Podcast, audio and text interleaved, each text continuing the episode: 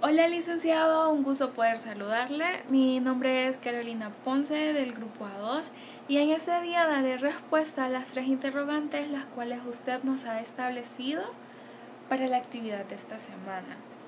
La pregunta número uno dice, explique cómo debe entenderse el principio de relatividad contractual. Bien, en El Salvador no encontramos este principio dentro de las normas que regulan los contratos pero de forma doctrinal sí. Eh, de acuerdo al concepto de la clase de esta semana, nos dice que este principio se refiere a la eficacia del contrato, que esta es relativa.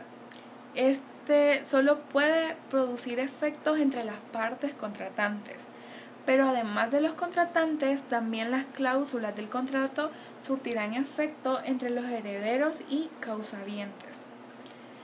El principio de la relatividad se aplica en primer lugar al objeto del contrato, en el sentido de que sus efectos se refieren a este.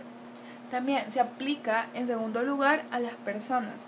Bajo este segundo aspecto, los convenios no producen efectos sino entre las partes ya sea que hayan intervenido directa o personalmente en el contrato, o que hayan figurado en él por medio de un mandatario. En este último caso, la persona del mandatario se absorbe en la del representado, por lo que se deduce que el contrato descansa sobre la voluntad de las partes, por lo que solo puede crear derechos y obligaciones que beneficien u obliguen a estas personas. Según el diccionario prehispánico jurídico, nos dice que en este principio, según el cual solo se surten o surtirán efecto entre las partes.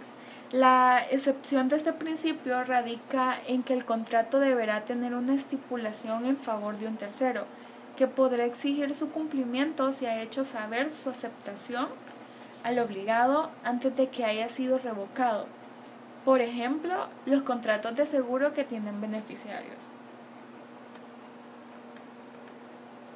La eficacia del contrato se despliega entre las partes que lo celebran. Los contratos solo producen efecto entre las partes que los otorgan. El artículo 1416 del Código Civil de El Salvador nos expresa que todo contrato legalmente celebrado es obligatorio para los contratantes y solo cesan sus efectos entre las partes por el consentimiento mutuo de estas o por causas legales. Así que podemos decir que no hay eficacia para terceros ni tampoco para los causavientes. A título particular, el principio de eficacia relativa del contrato señala que la eficacia tiene razón de ser solamente entre las partes, ya sean derechos, facultades u obligaciones. Estos no podrán aplicarse a terceros, pero en algunas ocasiones eh, existirán casos en concreto en los que se podría dar. La pregunta número dos nos dice, describa cuáles son los grados de responsabilidad contractual vistos en clases. Aquí hacemos referencia a lo grave y a lo no de una infracción del contrato, como la negligencia o al olvido. Estos pueden darse en tres etapas de los contratos, que son la etapa precontractual, la etapa postcontractual y la suscripción del contrato entre las partes por un tercero o por medio de apoderado legal o convencional.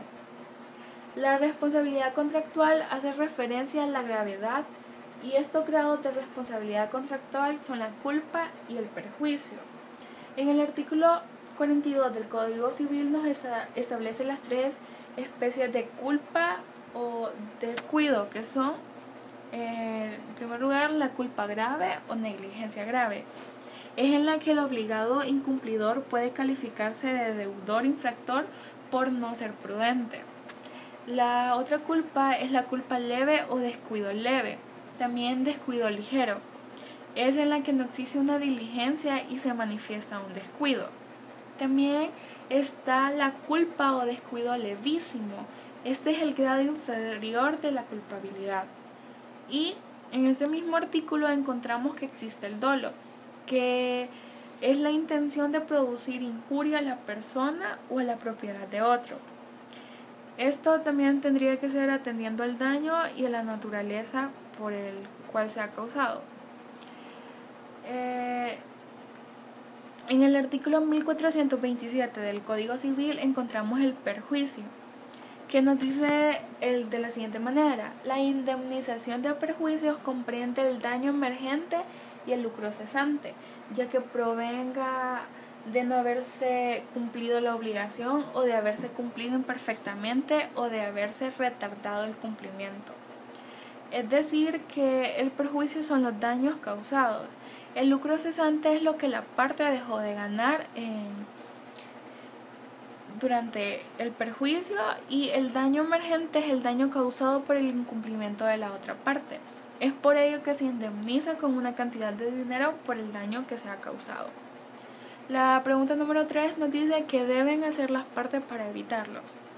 Pues tener una actitud responsable y consciente de los términos del contrato, esto conlleva el cumplimiento y evitar caer en un incumplimiento de las condiciones pactadas, es decir, que al cumplir con lo establecido en el contrato se evitan estos grados de responsabilidad contractual hacia la otra parte contratante. Gracias.